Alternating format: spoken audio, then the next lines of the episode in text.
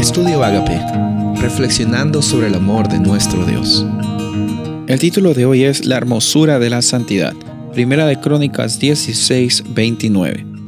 Dar a Jehová la honra debida a su nombre, traer ofrenda y venir delante de él, postraos delante de Jehová en la hermosura de la santidad. La hermosura de la santidad. Como hemos visto en el día anterior, la verdadera adoración no viene por lo que tú crees que tienes, lo que tú crees que sabes, sino la verdadera oración viene cuando reconoces de que hay una persona, esa persona Jesús, que puede transformar tu vida de dentro hacia afuera. Cuando declaras que Jesús es tu Salvador personal, el Espíritu Santo empieza a hacer esa obra, esa obra de la santificación que dura toda nuestra vida. O sea, no va a haber un momento en tu vida que no va a trabajar el Espíritu Santo si es que tú se lo permites. No va a haber un momento en que en este planeta, en esta vida terrenal, el Espíritu Santo te diga una noche y te diga, sabes que ya terminé mi trabajo y eres perfecto. No, la perfección a en este planeta que nosotros vivimos lleno de pecado, en esta etapa que nos toca vivir, la perfección no consiste en lo que nosotros podemos hacer, sino la perfección siempre consiste en lo que Jesús ha hecho por ti y por mí, y por lo que Él hace por ti y por mí. Nos ofrece la salvación y nos ofrece la restauración y nos ofrece la oportunidad de tener vida eterna. Entonces, cuando reconocemos eso y estamos trabajando en las asperezas que el Espíritu Santo nos está limando poco a poco, reconocemos de que es un periodo, es una jornada que va a durar nuestra vida. Por eso es de que cuando Dios mandó a Moisés y mandó a los israelitas el modelo del tabernáculo, del santuario, les mostró de que realmente no era simplemente eh, ritos religiosos, no eran simplemente ceremonias que se tenían que seguir, tenían un significado didáctico, educativo, para que ellos entiendan de que es hermoso el plan de salvación. ¿Por qué es hermoso el plan de salvación?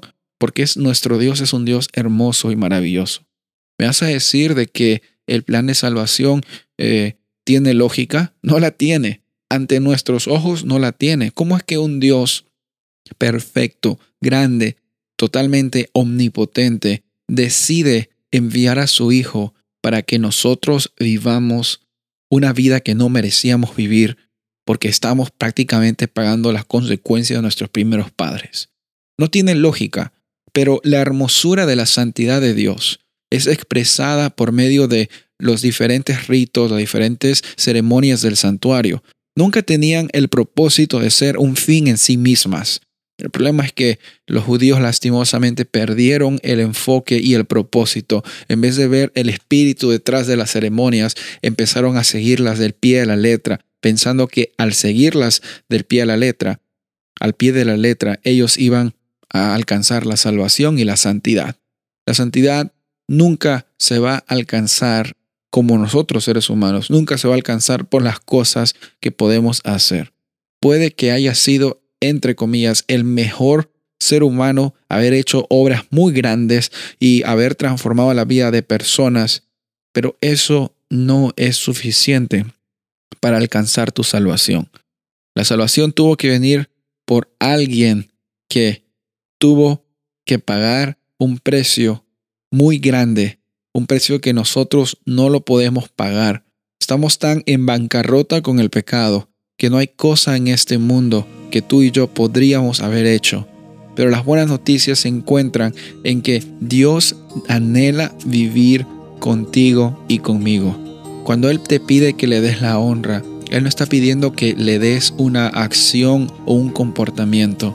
Él te está pidiendo de que desde lo más profundo de tu corazón decidas de que Él sea tu guía, que Él sea tu amigo y que Él sea tu salvador.